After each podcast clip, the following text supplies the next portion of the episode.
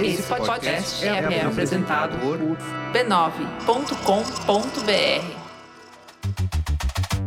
Olá, eu sou o Bruno Natal. Hoje é dia 2 de junho e no resumido número 115, a cilada do áudio de WhatsApp acelerado, milícia gamificada, inteligência artificial no mercado de trabalho, o poder de escolha dos usuários, China mira autossuficiência tecnológica e muito mais. Vamos nessa, resumido.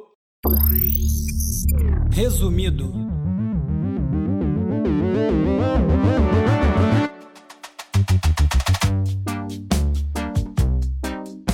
Olá, resumista! Esse é o Resumido, um podcast sobre cultura digital e o impacto da tecnologia em todos os aspectos das nossas vidas. Muito obrigado a você que colabora para o Resumido seguir em frente através do catarse.me resumido. Ainda estou muito longe da meta mínima para conseguir seguir com esse podcast como é e mais longe ainda de implementar um monte de coisa nova. Então, se você gosta desse podcast, se de alguma forma o resumido ajuda você no seu trabalho, agrega conhecimento e você quer que o programa continue disponível, inclusive de forma gratuita para todo mundo que não pode colaborar, participa também do Catarse. E claro, divulgue o resumido, porque só assim dá para furar as bolhas algorítmicas e chegar até mais gente. No episódio passado eu falei sobre a imbecilidade programada do Rios e como os algoritmos estão moldando o nosso comportamento, inclusive levando a gente a publicar coisas questionáveis só para conseguir visibilidade nas redes sociais. Eu chamei a atenção para como essa dinâmica digital, que certamente não começou com o Rios, faz a gente realmente fazer coisas para atender os algoritmos. Pois bem, não passou nem uma semana e mais uma inovação vai pular da tela para afetar o nosso dia a dia e a maneira como a gente se relaciona. Eu estou falando da nova funcionalidade do WhatsApp que permite acelerar os áudios em até duas vezes a velocidade. Quase todos os apps de podcast já oferecem isso aí há muito tempo. Até a Netflix oferece você uma forma de assistir os filmes em velocidade acelerada. Quem estava certo mesmo é MC Creu, que já estava nessa onda de acelerar tudo lá em 2008. DJ! Velocidade 5 na dança do Creu!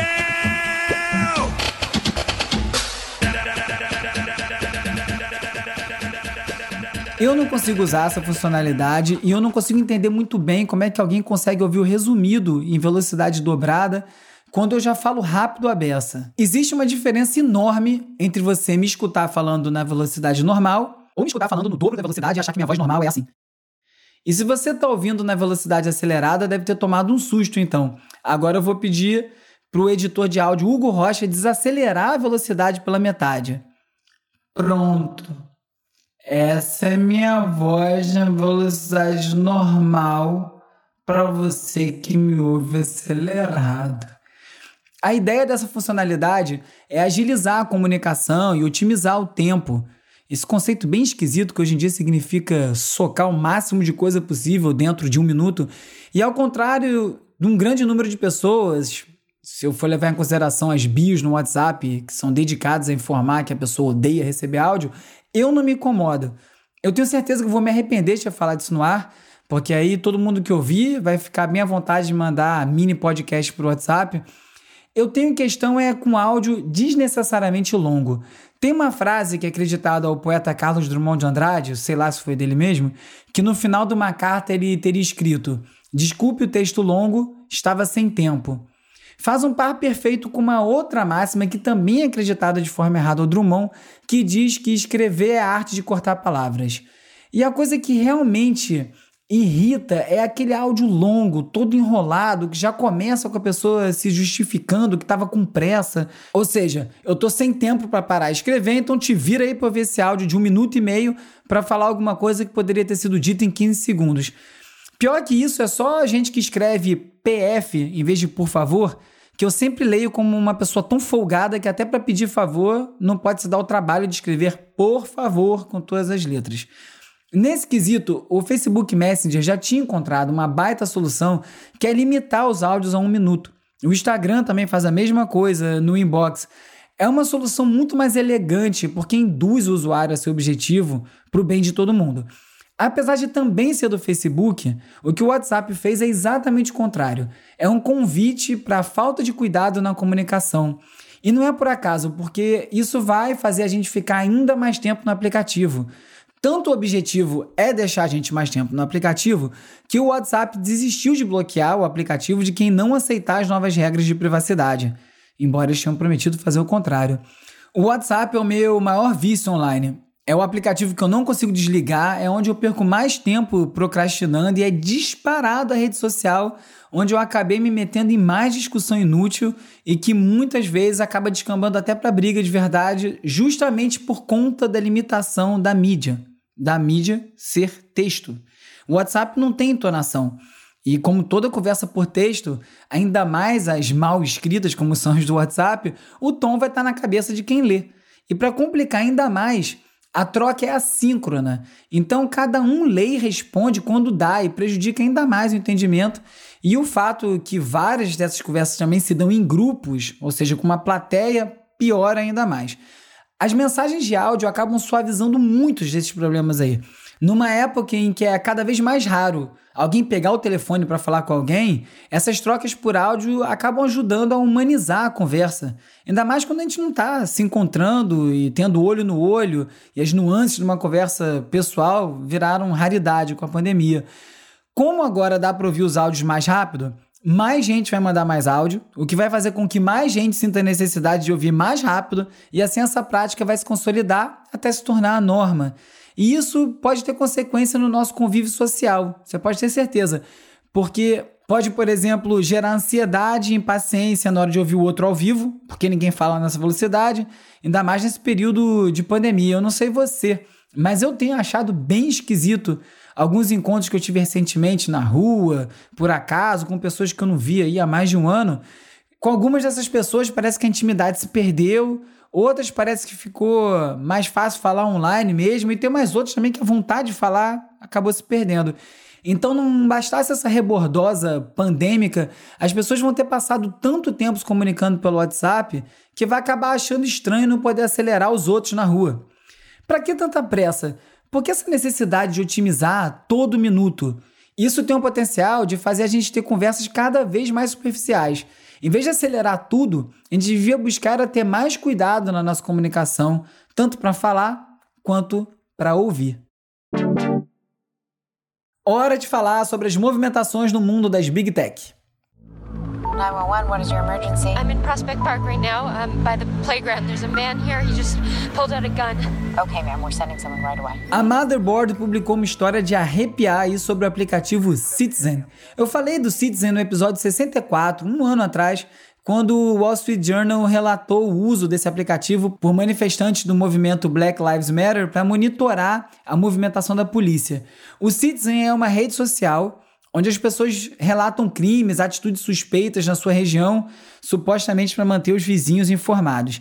Isso aí por si só já é bastante polêmico, já causou diversos casos de racismo, de preconceito, e para piorar, o aplicativo cresceu e agora oferece um serviço de segurança, com patrulha de segurança própria, vigilantes, na verdade, que podem ser chamados por quem paga pelo serviço, quem paga mensalidade. Pensa no aplicativo de milícia, esse é o Citizen. A estratégia deles para reter usuário e vender mais assinatura é aterrorizar as pessoas pelo próprio aplicativo. Eles ficam enviando informes sem parar sobre supostos crimes na sua área, onde a pessoa estiver, gerando pânico e mais atenção para o aplicativo. É o famoso criando problema para vender solução. E se já não bastasse essa mecânica grotesca, o Citizen resolveu agora gamificar esse terror. Há duas semanas eles enxergaram uma oportunidade. Eles aproveitaram um incêndio criminoso na mata em Los Angeles, e com o verão chegando, começa a temporada de incêndios por lá, para promover uma caçada ao responsável por esse fogo. E aí, baseado nas informações que estavam sendo publicadas pelos usuários no próprio aplicativo, eles determinaram o suspeito, postaram a foto do sujeito, enviaram para uma base de centenas de milhares de usuários na região, oferecendo uma recompensa de 30 mil dólares por pistas que levassem até esse suspeito. Eles conseguiram encontrar o sujeito, a polícia prendeu e determinou que o morador de rua não era o responsável pelo incêndio. Nessa, a foto dele ficou mais de 15 horas no aplicativo com esse prêmio de 30 mil dólares na cabeça dele. A reportagem da Motherboard conseguiu acesso a mensagens internas que foram trocadas pelo fundador e funcionários do Citizen durante essa caçada e mostrou claramente que para a empresa aquele era um momento de crescimento, era um jogo, era uma estratégia do growth hacking. Tudo isso num país como nos Estados Unidos, que já teve 239 assassinatos em massa só esse ano, e onde as pessoas podem comprar arma até no supermercado. Dá para imaginar o tamanho da tragédia que esse tipo de comportamento de rebanho, amplificado por um ambiente digital cada vez mais polarizado e mais tóxico, pode gerar. As tecnologias de rastreamento e monitoração estão avançando mais rápido do que a sociedade pode acompanhar. O sistema de reconhecimento facial que foi utilizado para prender um manifestante do Black Lives Matter em Washington, depois que ele foi identificado por um vídeo postado no Twitter, teve o uso interrompido exatamente porque a questão é muito mais complexa do que a tecnologia em si. Envolve muito mais nuances sobre o que significa usar essa tecnologia, que não é porque está disponível que deveria estar tá sendo usada. A BBC falou de um sistema de inteligência artificial que identifica emoções que está sendo utilizado sobre a minoria uigur na China para, baseado nisso, determinar se a pessoa está escondendo alguma coisa, se está em alguma atitude suspeita. É Minority Report purinho. No momento que as próprias inteligências artificiais estão sendo utilizadas para treinar elas próprias, o que pode acabar criando um loop de vieses racistas, sexistas e abusivos que contaminaria tudo que sair dessas interações, a MIT Tech Review falou de como centenas de cientistas do mundo todo estão se reunindo em grupos como o Big Science Project para buscar entender melhor essas tecnologias antes delas serem implementadas e principalmente antes que seja tarde demais para fazer alguma coisa. Eu já falei aqui sobre os líderes de time de ética do Google que foram demitidos justamente por fazerem seus trabalhos trazerem à tona essas questões, e enquanto nada disso é regulamentado, até porque a maior parte da sociedade não consegue nem entender o que esses avanços significam, o Google conseguiu acesso a dados anonimizados de pacientes para desenvolver um algoritmo de saúde para uma rede de hospitais. Felix,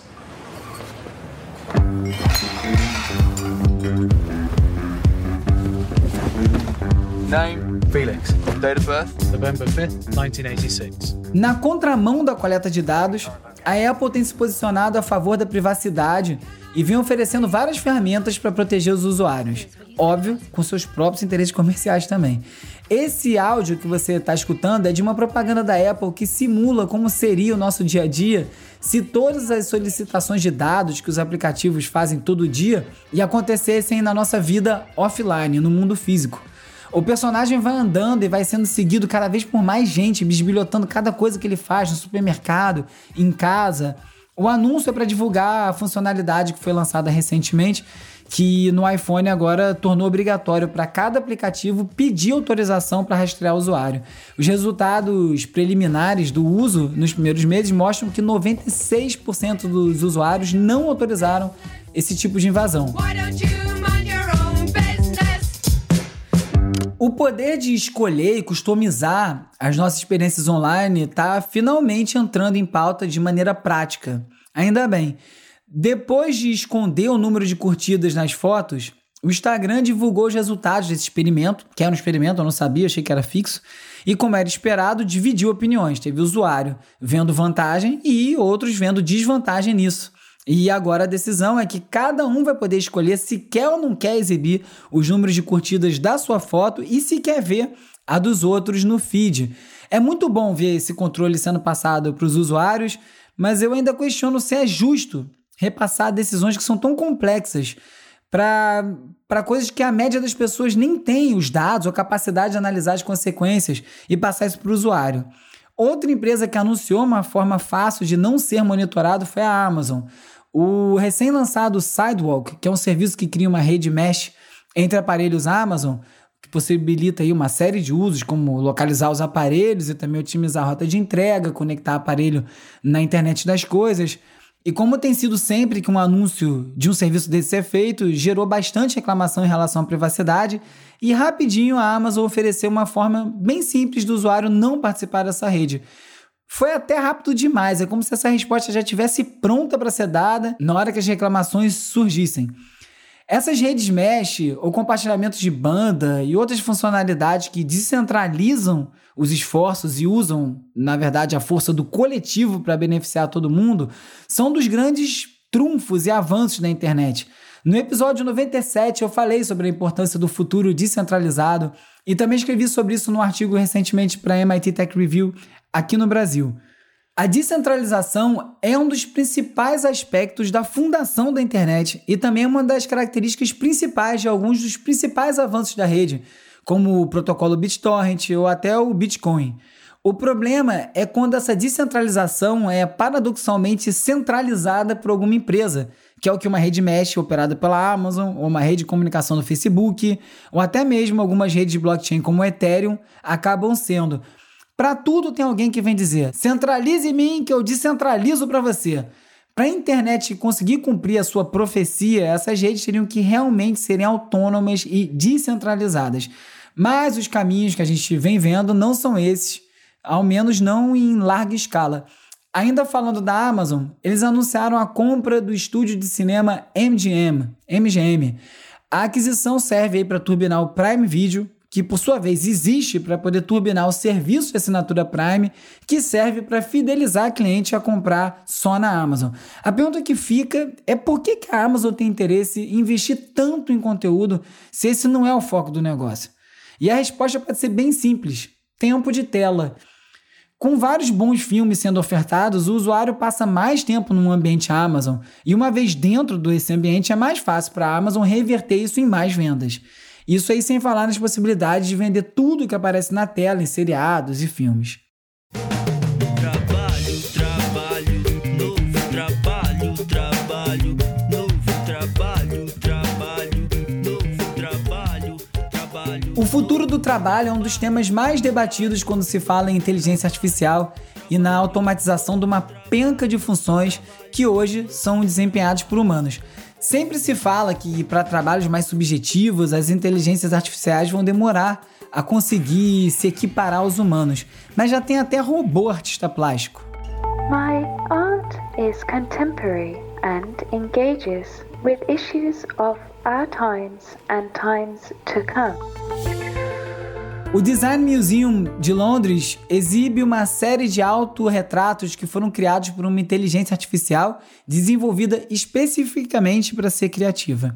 Ela é chamada de AIDA e foi desenvolvida pelo Salah Al-Abd e pela Zia Dabaza e tem um braço mecânico que pode segurar um lápis, tem um rosto silicone para ficar humanizado. E essa robô levanta a questão se obras de arte criadas por máquinas podem ser consideradas arte. Em outras áreas, o trabalho humano já vem sendo substituído por robôs.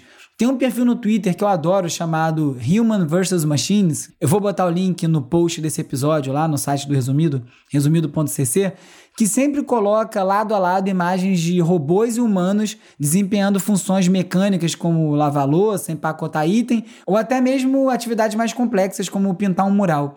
Num fio do Twitter, o pesquisador Silvio Meira falou sobre essa automação e destacou, abre aspas, certos tipos de trabalho desaparecem para sempre durante uma recessão. Razão? Na crise, empresas adotam rápido novas tecnologias que substituem o trabalho. Consequência, se seu trabalho sumir na recessão e você não se reeducar, você vai ficar inempregável. Fecha aspas. O Washington Post também falou disso apontando como a dificuldade de contratar para algumas funções já tem levado alguns empregadores a olhar com mais atenção para os robôs. MIT Tech Review falou até da situação contrária, sobre como no futuro próximo a gente vai acabar sendo demitido por robôs. Quem será que vai me mandar embora do resumido? Você, ouvinte, ou vai ser um dos serviços de streaming? Vamos ver. E as disputas comerciais, políticas, tecnológicas, que talvez sejam tudo a mesma coisa, entre os Estados Unidos e a China, levaram a Huawei a se descolar de vez dos Estados Unidos. Eles estão em busca da autossuficiência e da supremacia tecnológica para não ficar dependendo mais do iOS ou do Android, que são americanos, e estão presentes em 99% dos aparelhos de celular do mundo, e desenvolveram agora o seu próprio sistema operacional, o Harmony. Enquanto isso, aqui no Brasil, o governo cobra impostos inacreditáveis para a importação de aparelhos eletrônicos que não têm similares nacionais, e que deveriam, na verdade, receber subsídio para ser comprados, porque eles geram trabalho e acabam inserindo o Brasil no cenário global, ainda que pela janela e de maneira bem tímida. Vamos ficar para trás? E mais uma reviravolta desse caos de informação relacionada à pandemia, a teoria de que o coronavírus escapou de um laboratório em Wuhan, na China, voltou à tona. Inicialmente essa teoria foi descartada, foi assumido aí que o vírus pulou de um animal para um humano, provavelmente um morcego, e provavelmente no mercado de comida. Agora o governo dos Estados Unidos está dizendo que não tem como descartar a possibilidade do laboratório, principalmente pela relutância do governo chinês em autorizar uma inspeção completa do laboratório. Já os chineses estão falando que isso é uma forma de buscar um culpado e que não faz nenhum sentido. Qual é o impacto que isso pode ter nos laboratórios de pesquisa no mundo inteiro? Será que a gente vai saber a verdade alguma vez? O consenso, até agora, pelo menos, só tem um: é que um eventual vazamento não teria sido proposital ou parte de uma guerra biológica. Seja como for, essa disputa entre os Estados Unidos e a China vão se intensificando, e isso pode ser apenas parte da disputa. E parte dessa disputa comercial inclui, como sempre, alguém tentar empurrar a conta para alguém pagar, porque essa pandemia não saiu barato. Ou pode ser um acontecimento que muda completamente as relações geopolíticas do planeta e pode marcar o início de uma escalada de uma nova Guerra Fria. Falando em pandemia e sobre a realização da Copa América no Brasil depois da Colômbia e da Argentina desistirem por conta do caos social e da pandemia, o narrador Luiz Roberto botou a boca no trombone. Aí vem a notícia depois da desistência de vários países irmãos que não têm condições por conta da pandemia de realizar a Copa América e no país que tem a pandemia descontrolada, que levou nove meses para responder a carta da Pfizer, respondeu em dez minutos que vamos fazer a Copa América, abertura em Brasília, jogos em Natal, Pernambuco, final com público. Não é possível, é inaceitável. A sociedade brasileira a coletividade do futebol e do esporte, nós não podemos aceitar essa decisão. Teve gente, claro, criticando que ele só falou isso tudo porque a Globo, onde ele trabalha, não tem os direitos de transmissão do evento. E pode ser, pode ter sido por isso sim, mas não é assim. Esse tipo de limitação não aparece para todo mundo que tem um trabalho. Que bom que ele pode falar e que bom que ele falou isso num canal de grande alcance e repercutiu muito. Agora uma notícia tecnológica para refrescar a cuca. Um homem cego de 58 anos, por conta de uma doença degenerativa na retina, conseguiu enxergar formas e identificar um livro numa mesa depois de passar por uma cirurgia optogenética que implantou moléculas fotossensíveis de uma alga na retina dele.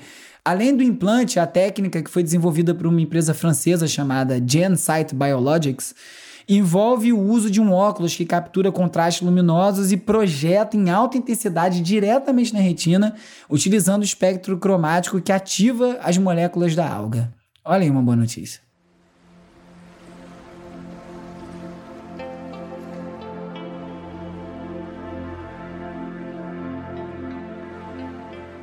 E na dica de detox digital dessa semana, mantenha a tela do seu celular em preto e branco Quanto menos coloridos, menos atraentes ficam os ícones dos aplicativos, até porque eles ficam todos um pouco parecidos. Além disso, você pode manter todos os ícones de rede social ou de jogos ou o que quer que seja que te faça passar tempo demais no celular dentro de uma pasta na segunda página de aplicativos. Porque se eles não estiverem tão fáceis de acessar, tão na cara, você acaba clicando menos para abrir. Como sempre, alguns links que não couberam nesse episódio resumido vão estar tá lá no site resumido.cc. Vão estar tá lá um link para a newsletter New World Same Human, abordando um tema que eu já até comentei por aqui e fala sobre como funcionaria uma democracia sem eleições, com os cargos sendo preenchidos por sorteio. O podcast Boletos Pagos da Nath Finanças recebeu a cientista da computação Nina da Hora para falar sobre a proteção de dados no terreno virtual e econômico e responder uma pergunta: quanto custam seus dados? Numa entrevista para o New York Times, a lenda do skate Tony Hawk, meu ídolo de infância, fala sobre como ele se mantém uma estrela nesse esporte mesmo após os 53 anos.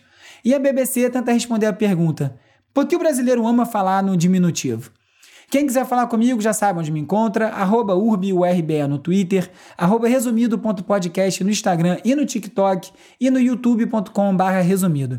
Essas redes sociais são editadas pelo Lucas Vasconcelos, Beatriz Costa, Felipe Araújo e Peri Selmerman, que são ouvintes que resolveram abraçar essa causa, agradeço muito.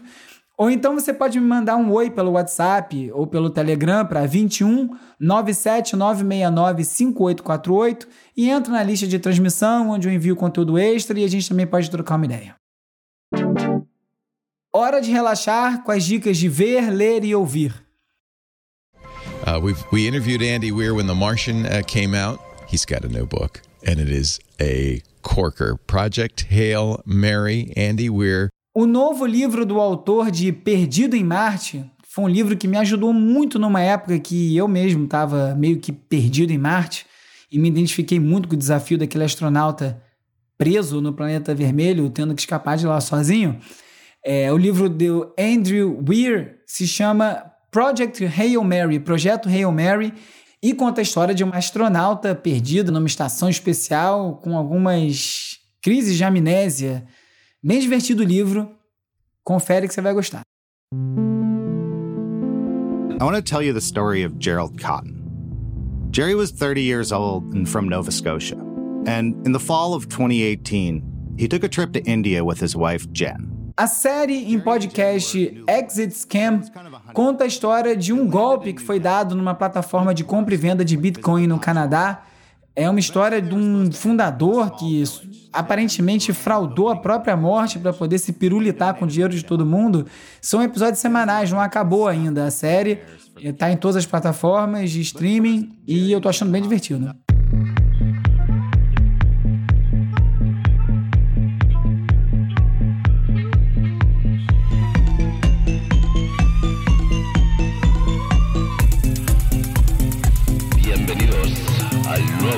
A Rockstar Games, a produtora de jogos que é conhecida pelas trilhas sonoras, principalmente pelas rádios de carros da série GTA, se juntou a uma das principais promotoras de evento de Ibiza, a Circo Loco, para lançar um selo de música misturando esses dois universos, videogame e festa. Entre os artistas que fazem parte dos lançamentos estão o Moody Man, o Seth Troxler, o Carl Craig, e o primeiro lançamento é a compilação Monday Dreaming, que sai no dia 9 de julho. Pensa que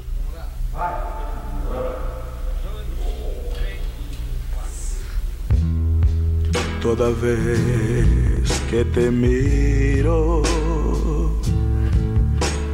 toda vez que te amo. Gravado há mais de 50 anos, finalmente saiu um disco com versões em espanhol do Tim Maia.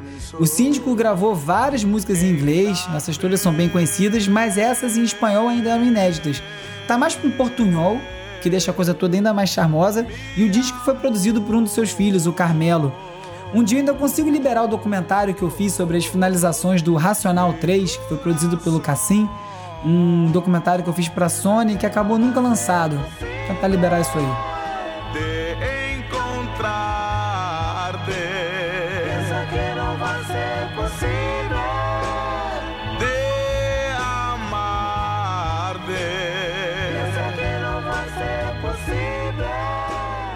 Nesse episódio, você ficou sabendo que o áudio acelerado do WhatsApp pode ter impactos no nosso convívio social, que a gamificação da vigilância online pode ter consequências desastrosas e que os usuários aos poucos vão ganhando mais controle sobre as suas interações online. Você soube também que o mercado de trabalho já está sendo transformado pela inteligência artificial, que a China está focada na sua autossuficiência tecnológica, que um homem cego conseguiu enxergar após um implante e recebeu várias dicas de ler, ver e ouvir. Se você gostou desse episódio, recomenda para mais gente. Eu sou o Bruno Natal, obrigado pela audiência semana que vem tem mais resumido.